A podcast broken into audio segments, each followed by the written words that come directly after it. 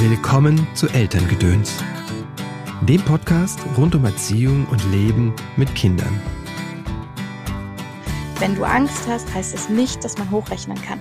Der Astronaut sagte mir, der hat als Kind hatte er Angst, ins Planschbecken zu gehen.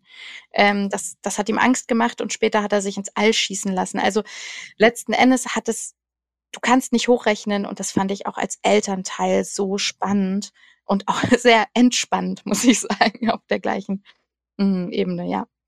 Hallo, schön, dass du eingeschaltet hast zu dieser Episode von Elterngedöns. Mein Name ist Christopher End. Ich unterstütze Eltern darin, die Beziehung zu ihrem Kind bewusst zu gestalten. Was in unseren Rucksack kam, war nicht unsere Entscheidung. Was wir weitergeben, schon. Auf deinem Weg des Elternseins begleite ich dich in Einzelsitzungen, sei es online oder hier in der Praxis in Köln, in Seminaren und Kursen. Mein neues Buch ist raus, falls du es noch nicht gehört hast. Elternsein als Weg ist eine Mischung aus Praxisbuch und Journal. Sein Buch, das es gut mit dir meint. Mit dem Buch möchte ich dich ein bisschen unterstützen, ein wenig liebevoller und verständnisvoller zu werden, und zwar mit dir selbst. Zum Gast der heutigen Folge, Christine Rickhoff. Christine ist Autorin und schreibt Bücher und für Zeitschriften. Die vierfache Mutter hat italienische und deutsche Literatur in Hamburg sowie Venedig studiert und danach eine Ausbildung im Fernsehen absolviert. Ihr aktuelles Buch heißt Keine Angst vor der Angst. Die Inspiration zum Buch kam von ihrem Sohn, der sie gebeten hat, ein Buch zu schreiben, damit sich kein Kind mehr alleine fühlen muss mit der Angst. Davor hat Christine bereits die beiden Bücher Du bist 100% richtig, das Buch für jedes Mädchen, sowie den Titel 99 Ideen, um das Leben in vollen Zügen zu genießen, geschrieben.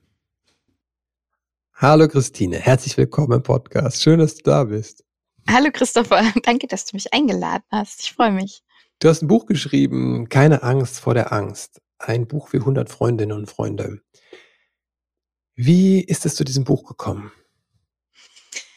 Ähm, ja, interessante Frage. Die, die Idee des Buchs, also es ist nicht meine Idee gewesen, sondern mhm. das war die Idee von meinem, von meinem Sohn. mhm. Der war da sechs Jahre alt. Es war gerade diese Corona-Pandemie-Zeit, in der alles wirklich kreuz und quer ging. Äh, er wurde eingeschult 2020. Er hat einen kleinen Bruder bekommen 2020. Mhm. Also es war wirklich viel los in seinem Leben. Ja. Ähm, und der hat da schon viele Ängste auch entwickelt in der Zeit.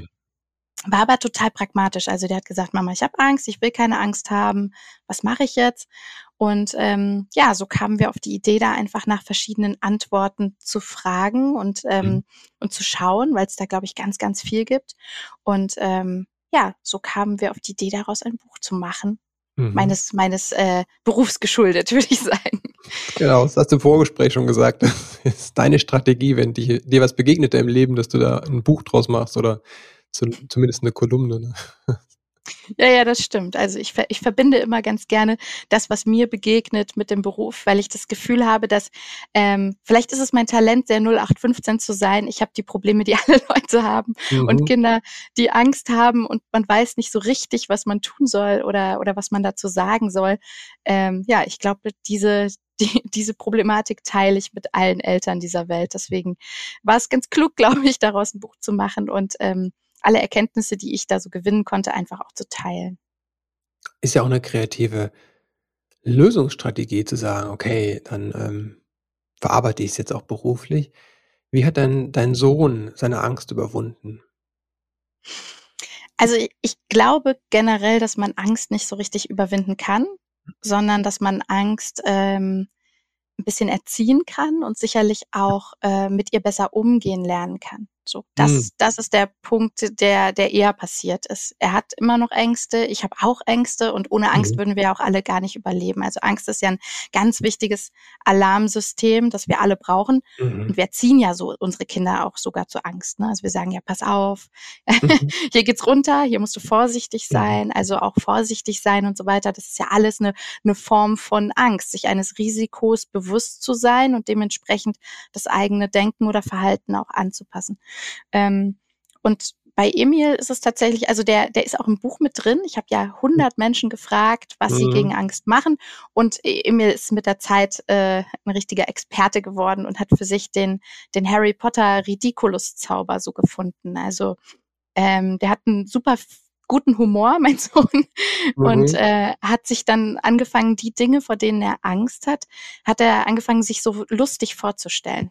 Mhm. Also er hatte immer so Angst vor so einem Skelett, was ihm das ähm, die Bettdecke so wegzieht.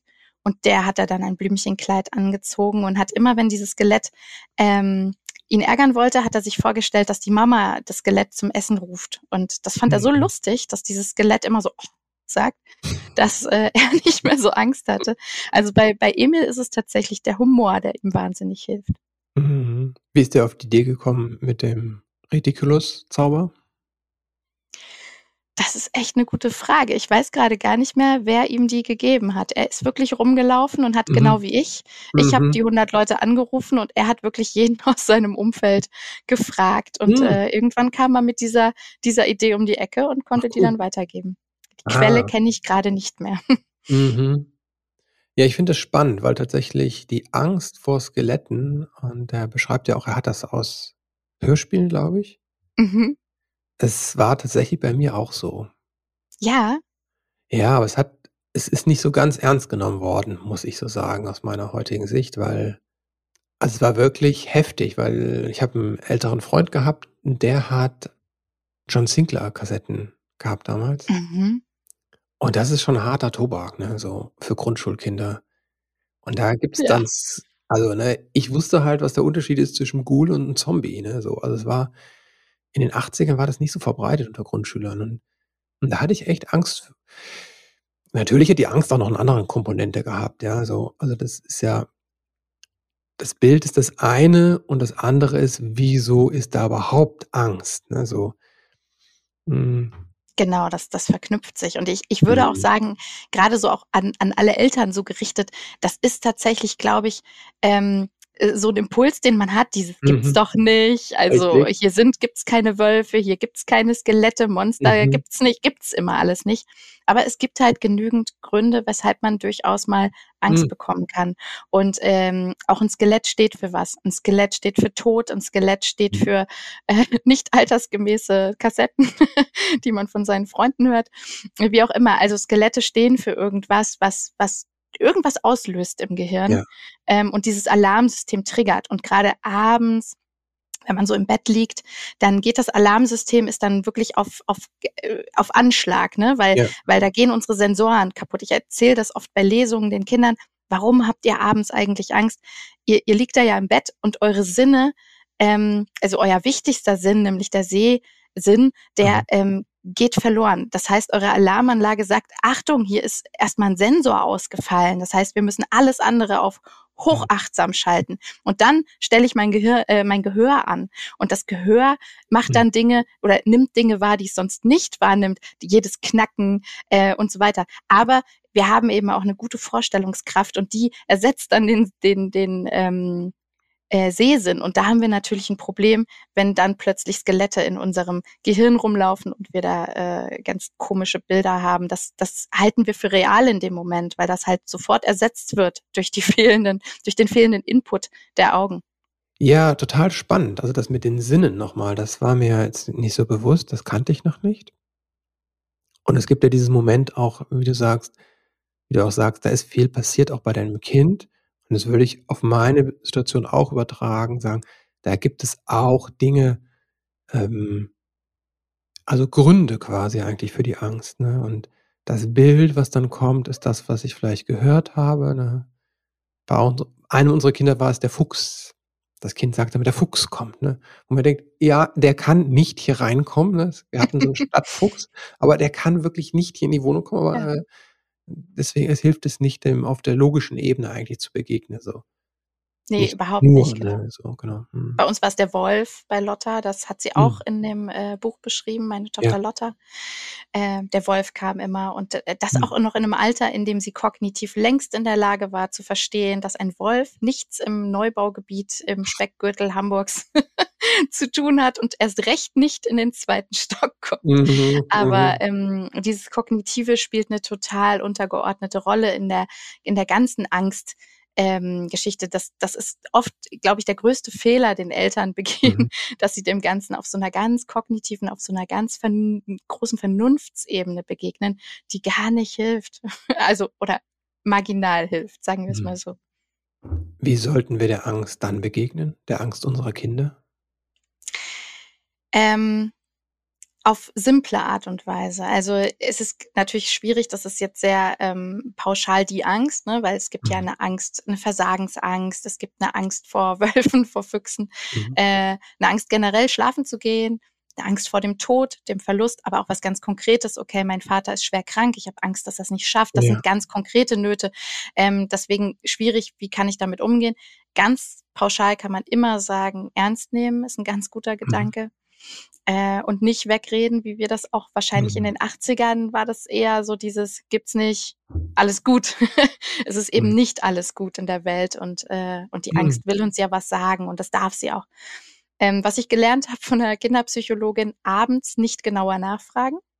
Mhm. Äh, sie sagte, es gibt so viele, äh, Familien, die abends noch mal das Licht anmachen und dann bis 3:00 am Küchentisch sitzen, um die Mhm. Ängste des Kindes aufzuarbeiten. Das Problem ist, ähm, dass man dann so tief reinsteigt in genau dieser Situation, in der es ja dunkel ist, einsam ist, Mhm. in der man wieder ins Alleinsein geht, dass das nicht so Mhm. klug ist. Ähm, wobei es am Tag sicherlich total hilfreich ist, einzusteigen und zu konkretisieren, zu fragen: „Was genau ist die Angst? Wie kann das überhaupt eintreffen? Und, ähm, vor was genau hast du Angst und was könntest du dann tun?“ Das gibt so 'ne Handlungsermächtigung. Ja. Also, zum Beispiel: „Morgen habe ich Referat. So, okay, ja, Mhm. das verkacke ich bestimmt. Okay, was passiert denn dann, wenn du da vorne zum Beispiel keinen Ton rauskriegst? Was könntest du dann Mhm. machen? Wie könntest du damit umgehen?“ Ähm, also wirklich Handlungsoptionen aufzeigen, sodass der Worst Case am Mhm. Ende ein real existierendes Szenario zwar ist, aus dem es aber einen Ausweg gibt. Das macht es Mhm. entspannter. Mhm. Das erinnert mich an diese Whoop ähm, aus der Psychologie. Da wird da gehst du auch mit dem Hindernis. Was passiert, wenn das Hindernis eintrifft, ne? Du machst Ja. Ziel, aber dann sagst du: „Was ist, wenn der Obstacle kommt? Okay, was ist dann mein Plan?“ Mhm. Genau. Und das aber Genau. sagst du, diese kognitive Herangehensweise machen wir im Tageslicht, wenn's hell ist. Mhm. Was machen wir, wenn's dunkel ist und wenn die Angst grad da ist? Als Eltern. Als Eltern, äh, Körperkontakt, ganz, ganz Mhm. wichtig. Also, Mhm. Angst entsteht ja wirklich in so einem mini kleinen Teil des Gehirns, das ist wie so 'ne Mandel groß. Mhm. Ähm, da da entsteht die und, äh, wie wie bei jedem Computerchip und so weiter, die Größe spielt schon 'ne Rolle, wie viel dort verarbeitet werden kann. Und da kann nicht so viel verarbeitet Ja. werden. Der Angstforscher hat mir das total eindrücklich erzählt. Der sagte: „Das kannst du gut testen, wie doof die Angst eigentlich ist, indem du dich mal auf Glas stellst, was weit oben ist.“ Also, wir alle kennen ja irgendwie diese diese Glas ähm, Übergänge, äh, Mhm. wo's so unten drunter so runtergeht, ne? Gesagt: „Egal wie gut du kognitiv weißt, dass es dass du nicht fallen wirst, du kriegst immer so 'n Gefühl, äh, wenn du da drüber gehst.“ Und Mhm. das zeigt, dieses Angstzentrum ist nicht in der Lage, jetzt kognitiv zu verarbeiten: „Das Mhm. ist Glas, das ist dick gebaut und das wird mich tragen.“ Dieses Angstzentrum ist nur in der Lage zu sagen: „Äh, Höhe, Achtung, Gefahr.“ Mhm. Mehr ist da nicht drin und Mhm. dementsprechend ist es total gut, auch die Sprache dieses Angstzentrums zu sprechen und das ist 'ne total simple. Das ist wirklich, ähm, Nerven beruhigen im Sinne von streicheln. Dann an die Mhm. über die Zukunft reden. Mal kurz sagen: „Hey, lass mal ganz kurz los den Gedanken, sag mir mal morgen, wollen wir da mal 'n Eis essen gehen? Welche Sorte möchtest du Mhm. essen? Wollen wir danach mal spazieren gehen zu dem schönen Spielplatz?“ Also, wirklich 'ne Zukunft aufbauen, weil auch da ist dieses Angstzentrum sofort in der Lage zu sagen: „Hä, es existiert 'ne Zukunft. Wir werden nicht sterben? Okay.“ Mhm. Beruhigung. Also, sofort so 'n Beruhigungsding. Auch so den Arm mal kneten, Mhm. wirklich fest fest sich anfassen. Das ist so Mhm. so wirklich das ist alles ja verbunden mit Nerven. Und Mhm. das ist es, was wir ansprechen müssen, grade in der Nacht, weil das so simpel ist und damit dem Kind sofort geholfen werden kann. Mhm. Was ist noch zu wenig bekannt über die Angst? Dass sie jeder hat, würde ich sagen. Mhm. Mhm. Ähm, das ist 'n ganz, ganz beeindruckendes Erlebnis, wenn ich, äh, auf Lesungen bin in Schulen, Mhm. dass Kinder wirklich unglaublich überrascht sind, wenn ich denen erzähle, Thomas Müller hatte nicht nur als Kind Angst, sondern der war auch der hatte die Hosen auch gestrichen voll vor dem WM-Finale. Der weiß zwar mit dieser Angst umzugehen, aber nichtsdestotrotz, hm, hatte auch der Arbeit zu machen, um sich wieder runterzufahren und so weiter. Oder ähm, dass äh, Künstler wie deine Freunde, Max Giesinger, auch, auch ein Rolf mhm. Zukowski, dass die das kennen, dass man auch mal so ein bisschen Lampenfieber hat von einem Auftritt, obwohl die so gefeiert werden. Also all mhm. das ist ganz ähm, interessant für Kinder und für die mhm. noch viel zu wenig bekannt. Ich glaube, dass Eltern auch zu wenig zugeben, dass sie Angst haben. Aus, mhm. aus Angst, die Kinder zu verunsichern, tun sie so wahnsinnig sicher und damit beflügeln sie natürlich irgendwo auch das Gefühl, falsch zu sein, wenn man Angst hat. Welche Angst hast du zuletzt vor deinem Kind zugegeben? Ähm, ich, ich gebe relativ oft Angst zu, selbst vor meinem zweijährigen Kind, mhm. ähm, weil ich mich dann auch manchmal ertappe. Also der, der ist mhm. extrem risikobereit auf Spielplätzen zum Beispiel und dann pfeife ich ihn manchmal zurück und sage, nee, äh, das jetzt nicht das ist zu gefährlich und dann sage ich, Entschuldigung, wenn du glaubst, du kannst das, dann mach das. Mama hatte Angst, aber wenn du keine Angst hast, mach das. Okay. Das begreift er mittlerweile und mhm. geht dann voran. Also ich entschuldige mhm. mich dann auch, wenn ich meine Angst übertragen wollte, wenn ich das merke. Manchmal merkt man das ja nicht. Ja. Aber ähm, ich habe meine Angst sehr ähm, nicht unter Kontrolle, sondern die ist mhm. mir sehr bewusst, so meine ja. Ängste. Ja. Du machst sie dir bewusst dadurch, dass du sagst, und du machst auch ihm bewusst und klärst, dass es ist meins, es ist nicht deins. Ja. Hm.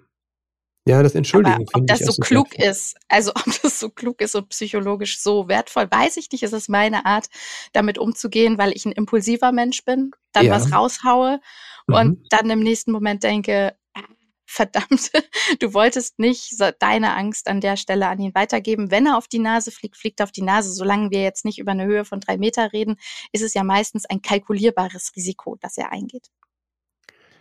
Naja, du machst dir das bewusst und machst es ihm bewusst. Mhm. Was lernt dein Kind wohl, wenn es merkt, ah, Mama hat eine Angst und sie sagt, aber es ist meine Angst und sie entschuldigt sich dafür ja, also vielleicht ist es auch klug. Ich, ich bin da selbst noch auch so, ich wünschte, ich hätte nur die, die Größe an manchen Stellen zu sagen, ich, äh, ich merke das vor dem Impuls, ne? Oder halte mich, halte mich davon ab, noch bevor es rausblubbert. äh, erst, erst reden, dann denken ist halt nie so richtig äh, sinnvoll. Aber trotzdem würde ich sagen, ist es sicherlich sinnvoller, einmal mhm. deutlich zu machen, ich bin hier einen Schritt zu weit zu, gegangen, anstatt es stehen zu lassen, klar. Na, es ist menschlich, weißt du, glaube ich, dass. Äh Kennst du das? ja, natürlich kenne ich das. Ne?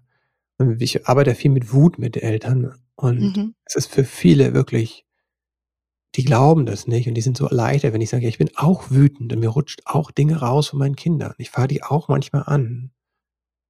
Ja, hier kann ich natürlich. Hm? Das ist echt beruhigend. Ja, hier kann ich natürlich äh, halten, ne? Das ist aber ein anderer mhm. Kontext. So. Und ich habe und auch mit diesem, was du sagst, du entschuldigst dich dafür, das ist so, so wertvoll, ja.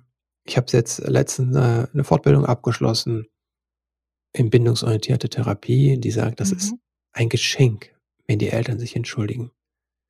Und Sabine Andresen hatte ich letztens äh, im Podcast, das ist die Kinderschutzpräsidentin, äh, Präsidentin des Kinderschutzbundes Deutschland und äh, Professorin für, ähm, oh, weiß ich nicht was, an der Entwicklungs- oder Erziehungswissenschaften an der Uni, äh, der Goethe-Uni in Frankfurt und die sagt auch, das Entschuldigen, das, das stellt Augenhöhe her. Mm. Weil wir alle überschreiten ne, etwas und sagen, äh, ne, da ging es um Gewalt, ne, also wir alle sind da mal und gehen über was und sagen unserem Kind was drohen und so. Aber das Wichtige ist dieses, kriege ich es mit und kann ich, habe ich die Größe zu sagen, es tut mir leid? Mhm. Weil dann stelle ich Augenhöhe her und sage, ne, du bist genauso wichtig wie ich. Ne? Ich habe ja. nicht die, die, die. Und sonst, wenn ich sage, wenn ich drohe und schimpfe und das nicht zurücknehme, dann entsteht, spiele ich das Machtgefälle aus. Ne? Ja, Macht, ja, das stimmt. Ah, ja. Insofern halte ich das für Größe zu sagen, ey, du, sorry, es war meine Angst, nicht deine. Mach du mal, ne? Ich bin trotzdem da, ne? Ja, ja.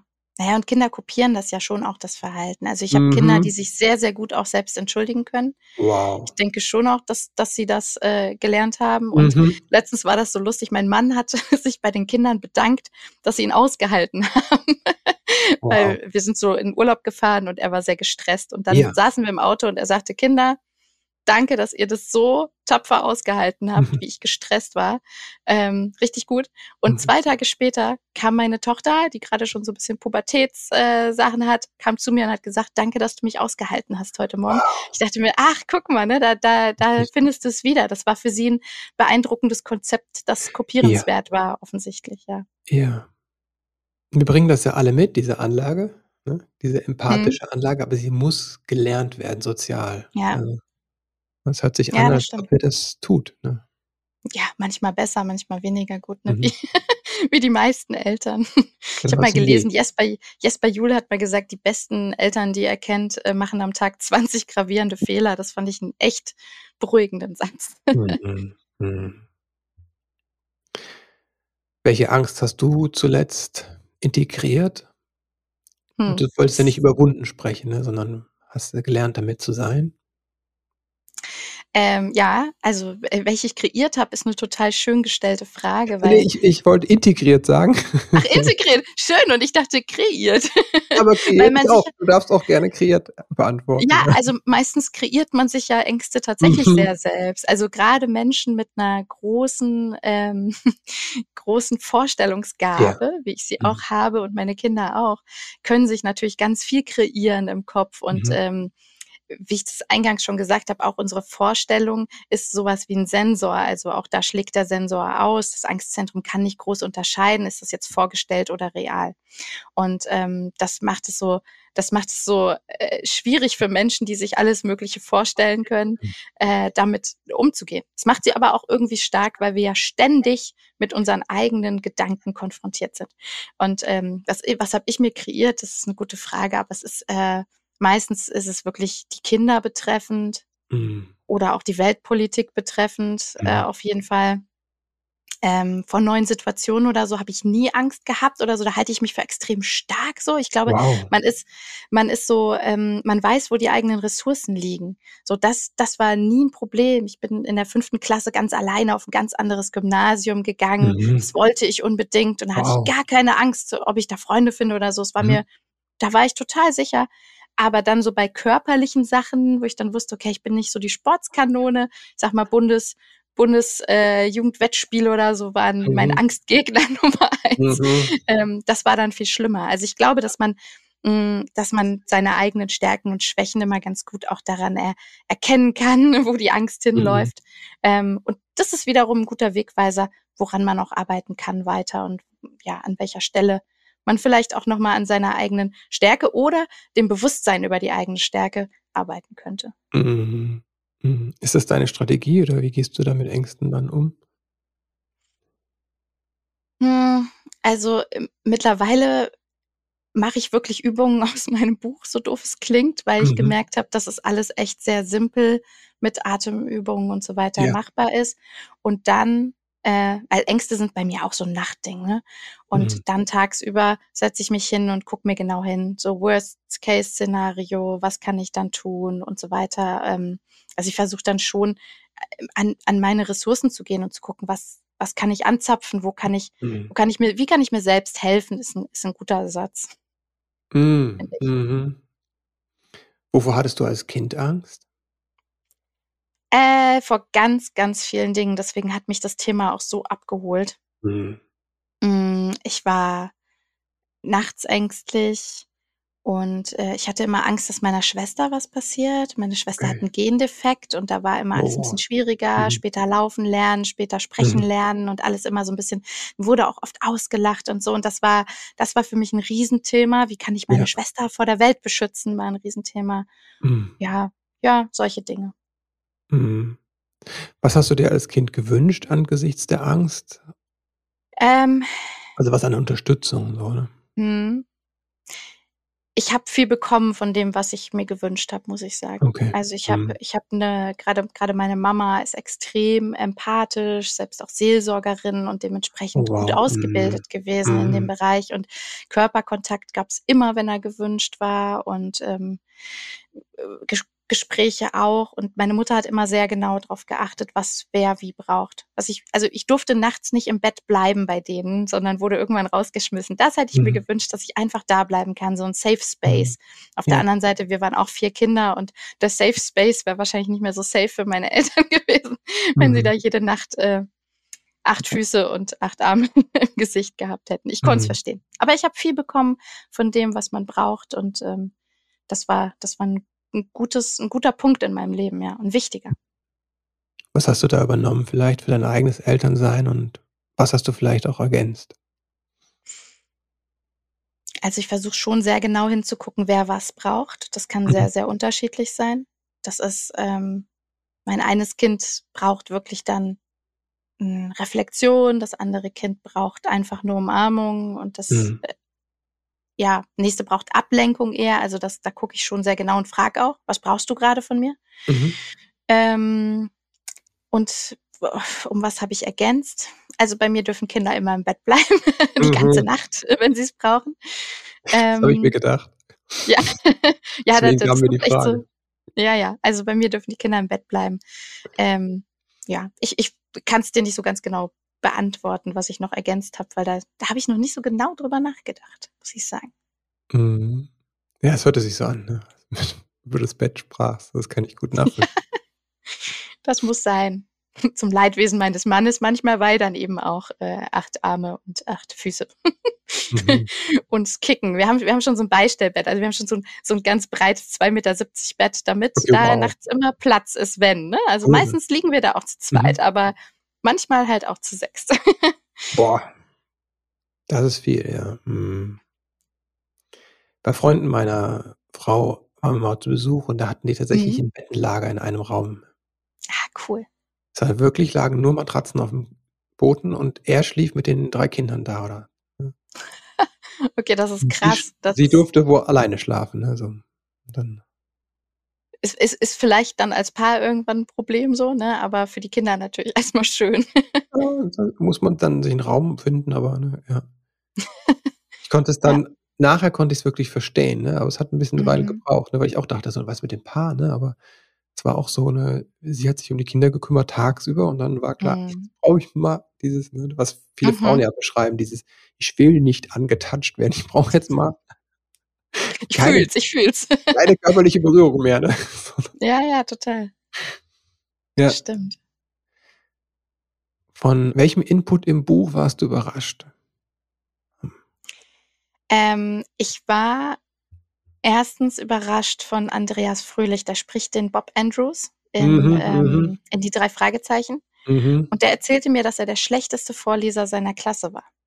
Also 1975 sagte er, als Oliver Rohrbeck, der den Justus Jonas hm. spricht, der beste Vorleser seiner Klasse war, war er der allerschlechteste. Nein, nicht der Klasse, sondern des, des Landes. Der war der, der Gewinner bundesweit, ah, Oliver okay. Rohrbeck wohl. Äh, und er selbst war der schlechteste in der ganzen Klasse. Und äh, er hat das so viel dann geübt und äh, versucht zu verstehen. Also er hat sich so viel mit dem Thema auseinandergesetzt, mhm. mhm. dass er es irgendwann so Klick gemacht hat und er verstanden hat, hey, lesen ist wie erzählen und erzählen kann ich sehr gut. Und er hat es wirklich umgewandelt in eine Stärke. Und er sagte, als er dann beim Bundesvorlesewettbewerb äh, selber in der Jury saß, hat er gesagt, ihr mhm. müsst euch mindestens zweimal verlesen, damit ich ganz sicher weiß, dass ihr keine Roboter seid.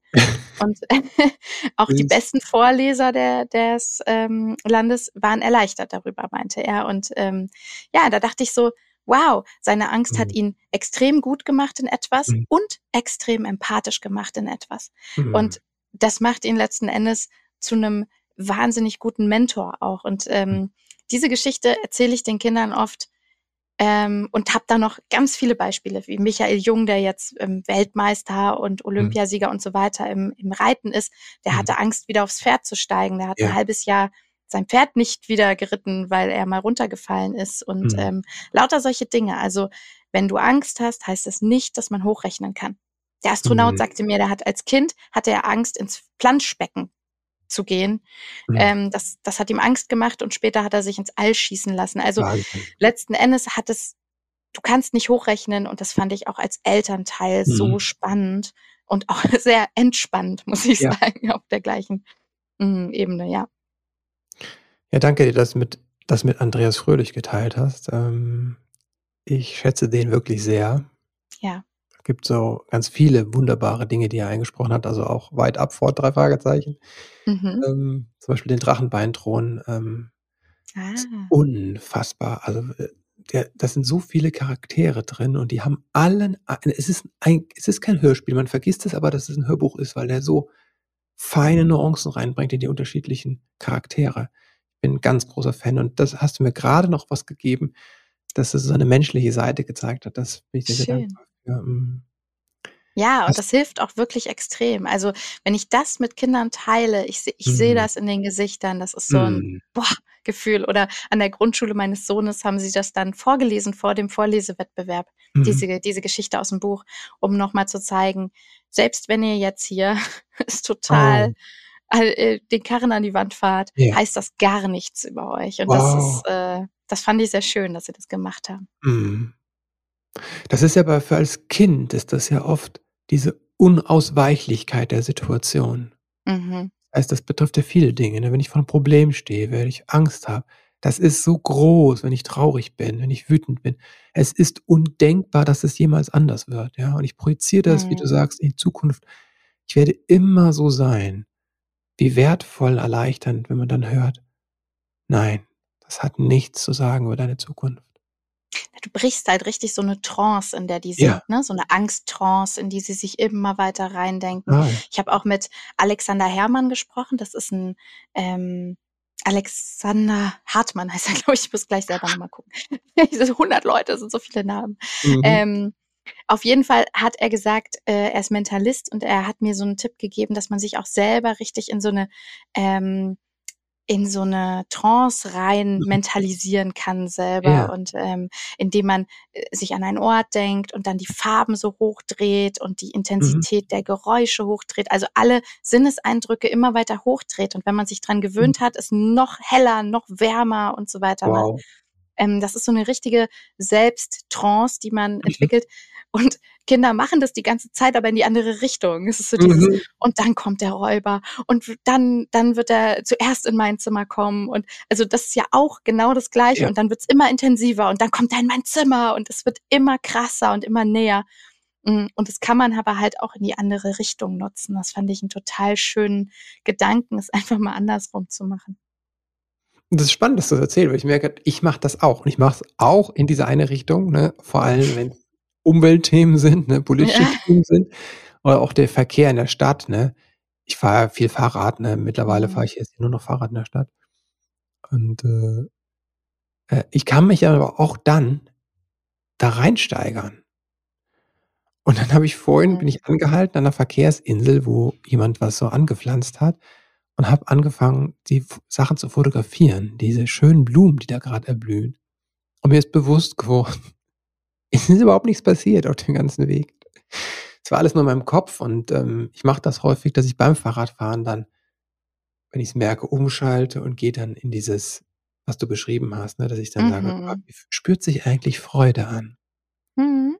Wie spürt sich in mir eigentlich Sicherheit an? Ja? Und, ähm, das finde ich total spannend, dass du das grade erzählt hast. Da muss ich noch mal in das Buch gucken und mir den den, äh, Echt spannend, dass ich den Nachnamen ich glaube, Alexander Herrmann ist doch so 'n Wir finden das noch so raus, 'n ja? Koch. Wir finden das raus. Das 'N mal das Koch? lässt mich jetzt Was? nicht nicht los. Ich sage es dir. Der ist 'n Dachtest Koch, oder? Ich dachte Mentalist, hast du gesagt. Ja, genau, aber der der andere ich habe ja grade Ach die. Namen so durcheinander. Na egal. Alexander Hartmann, Mentalist steht hier. Danke. Hartmann und Herrmann ist, glaube ich, 'n Koch. Aber so geht's durcheinander im Kopf. so, ah, Mit der okay. Angst und ohne Angst. Ah, cool, Ganz, ganz toller toller, äh, Mensch, der ganz spannende Dinge erzählt. Der hat so viel drauf, was so im menschlichen Gehirn wie funktioniert und kann das Mhm. so toll auf 'n Punkt, äh, exakt, äh, rüberbringen. Ganz, ganz spannender Typ. Ja, und das ist, äh ich kann's auch nur sagen, es funktioniert. Du kannst aus dem Ja. einen Zustand raus in den anderen gehen, ne? Das ist, äh, Veränderung wirklich in dem Moment, ähm Total. Weißt du, was meine. Wunderwaffe gegen Angst ist, die ähm, die ich aus dem Buch ge gezogen habe? Die muss ich dir unbedingt noch erzählen, weil ich die so Mhm. spektakulär finde und auch die Erklärung dafür so spektakulär finde. Mhm. Ähm, Jule Hermann, jetzt doch Hermann Jule Mhm. Hermann hat die Wendy gespielt in dem, ähm in dem Kinofilm ähm, mit elf Jahren schon und dementsprechend äh, ist ihre Pubertät auch durchaus etwas spannender verlaufen noch als mhm. für andere Leute, weil da natürlich noch eine ganz andere Ebene drauf kam. Die hat sich also viel mit Ängsten, mit Psyche mhm. und so weiter auseinandergesetzt und sagte mir, Top-Tipp, 54321-Trick. Mhm. Hast, du, hast du den gelesen? Der ist der mhm. ist so mhm. spektakulär einfach und gut. Sie sagte, denk an fünf Menschen, die du liebst, an vier Lebensmittel, die du hast. Denk an mhm. drei Dinge, die du mhm. auf eine einsame Insel mitnimmst, an zwei Geschenke, die du dir zu Weihnachten wünschst und an mhm. einen Ort, an dem du jetzt gerne wärst. Und das ist so gut, weil du bei fünf Menschen, die du liebst, gehst du mhm. sofort in so eine innere Wärme. Empathie, ja. Bei, genau, bei vier ähm, Lebensmitteln, die du hast, musst du dich sehr konzentrieren und du mhm. lachst. ich sehe, du lachst hier im Video. Ähm, jeder hat da ein bisschen Humor. Also, weil mhm. Lebensmittel, mhm. die man hasst, trägt man meistens mit Humor. Da mhm. kommt sofort so ein oh, Brokkoli oder so. Mhm. Ähm, Genau, da wird auf Gefühl jeden Fall so ein bisschen auch, der Humor angesprochen. Genau. Und das Gefühl auch, äh, ne? auch, die, auch die ja. körperliche Wahrnehmung. Also das geht sehr, Sensorik. Ekel ist ja sehr stark, ne? Ja, ja, ja, das stimmt. Mhm. Und kann dadurch auch Angst sicherlich ein bisschen verdrängen. Bei drei Dingen, die du auf eine einsame Insel mitnehmen könntest, ähm, zapfst du so dein, deine Selbstwirksamkeit an. Ne? Also mhm. kann ich mir selbst helfen? Ah, ich habe ja richtig gute Ideen, um mir selbst zu helfen. Ha, ich würde ein Schlauchboot mitnehmen, bin ich ja direkt wieder raus. So, Und also man, genau. mhm. ja, auch das. Mhm. Ähm, zwei Dinge, die du dir zu Weihnachten wünschst. Da hast du mhm. wieder diesen Punkt, äh, mhm. eine Zukunft aufbauen, auf die du dich freust und ein Ort, an dem du jetzt gerne wärst. Deine mhm. Vorstellung ist ja, mhm. wie wir wissen, als Realität wird als Realität wahrgenommen. Du mhm. bringst also Abstand zwischen dich und die Angst. Und wenn du damit fertig bist und dann vielleicht noch ähm, diesen, diesen Tipp von Alexander Hartmann umsetzt, dich richtig in diesen Ort so rein zu, rein zu mhm. drängen, so mit all deinen Sinnen, mhm. dann, also da hat die Angst wirklich kaum mehr Chance. Das ist toll. Mhm. Mhm. mhm. Super, ja. Der Podcast müsste auch für Kinder sein, habe ich das Gefühl. Das ist so wertvoll, was du geteilt hast. Ja, können, können Eltern ja auch äh, weitergeben. Oder ähm, mm, ja, ich gehe ja auch an Schulen und lese und äh, mhm. da teile ich das dann auch immer mit mhm. den Kindern. Das ist echt cool. Man kann dich auch einladen. Man kann auch quasi sagen, lade doch mal ähm, die Christine in unsere Schule ein, ja? Meinst du? Unbedingt. Ich freue mich über jede Schulklasse, vor der ich sprechen darf oder mit ja. der ich sprechen darf. Wir reden ganz viel miteinander, ja. machen einen Quiz. Das ist nicht schwer ähm, mhm. sondern wir versuchen das ganz leicht zu machen. Mhm. Ähm, und da, das macht ganz viel. Also die Kinder, die da rausgehen, ich sehe das in deren Gesichtern, da ist ganz viel passiert in der Stunde so. Mhm. Weil das mhm. Thema so krass ist einfach. Mhm. Christine. Vielen, vielen Dank. Ich könnte noch lange mit dir weiter quatschen. Ich möchte dir aber nicht nur für das Danke, Gespräch Dito. danken, sondern auch für deine Arbeit. Ähm, Dankeschön. Dito. Dass du vielen Eltern Mut machst, äh, indem du über Dinge schreibst aus deinem Leben, indem du auch Bücher schreibst, die ähm, sehr praxisnah sind. Ne? Es gibt ja nicht nur das Buch Keine Angst, es gibt auch ein Buch über Jugendliche, glaube ich, ne? über das Jugendalter. Du bist 100 ähm, Prozent richtig, heißt das. Genau.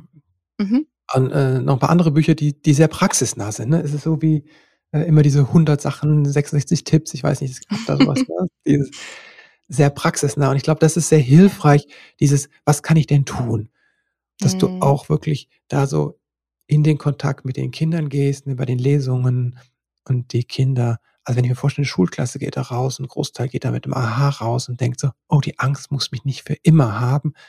Das ist so ein großes Geschenk, was du da in die mhm. Welt gibst. Vielen, vielen Dank an der Stelle dafür. Dankeschön. Wo kann man sich mit dir vernetzen? Wo treibst du dich in Social Media gerade rum?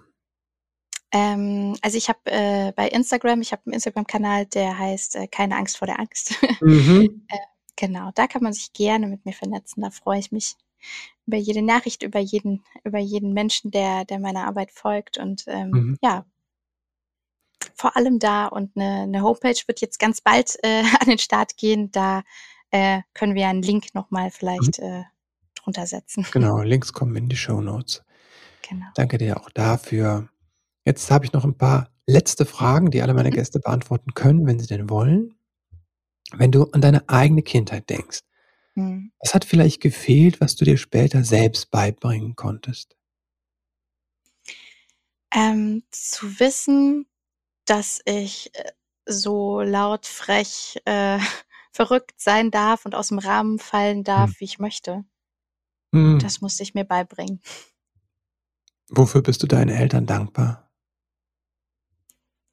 Eigentlich für ganz, ganz viel, für alles. Also ich, ich glaube, die haben so, so viel gegeben und mit uns vier Kindern so eine Reise hinter sich und mhm. immer noch sind sie so da. Ich finde das, ähm, ja, jetzt gerade, wenn man Eltern, also wenn man selbst Mutter ist, mhm. ist das mhm. ein Riesengeschenk zu sehen, die sind da. Die sind einfach da und immer da gewesen. Mhm. mhm. Was würdest du werdenden Eltern mit auf den Weg geben? So, wenn du sagst, du kannst drei Wahrheiten, deine drei Tipps, deine drei Elements, was wären das? Ähm, nach jeder verzweifelten Phase folgt so, eine, so ein Wachstum. Nicht nur für die Kinder. Oh je, mhm. ich wachse, gilt auch für Eltern, würde ich sagen. Mhm. Ähm, auch wenn du mit deinem Partner äh, in dieser Zeit aneinander gerätst oder große Unterschiede erkennst, kannst du, kannst du auch miteinander wachsen und wieder zusammenwachsen als was Neues und als was mhm. noch Schöneres. Und ich glaube, zuhören, Kindern zuzuhören, ist das größte Geschenk, was man denen und sich selbst machen kann, weil die wissen eigentlich immer eine Antwort auf die Fragen, die man selbst im Kopf hat, wenn man mhm. ganz genau hinhört. Also nach der Verzweiflung kommt das Wachstum. Das betrifft auch die Partnerschaft, wenn es da mal knallt und ähm, den Kindern zuhören. Ja. Christine, vielen Dank. Danke dir. Es war sehr nett mit dir. Schön, dass du eingeschaltet hast. Und falls es dir noch keiner gesagt hat, heute möchte ich dir Danke sagen für dein Elternsein. Denn dass du eingeschaltet hast, zeigt ja, wie engagiert du bist, dass du im Leben mit deinem Kind etwas anders machen möchtest Danke dir dafür und jetzt wünsche ich dir einen ganz wundervollen Start in diesen Tag. Alles Liebe und bis bald.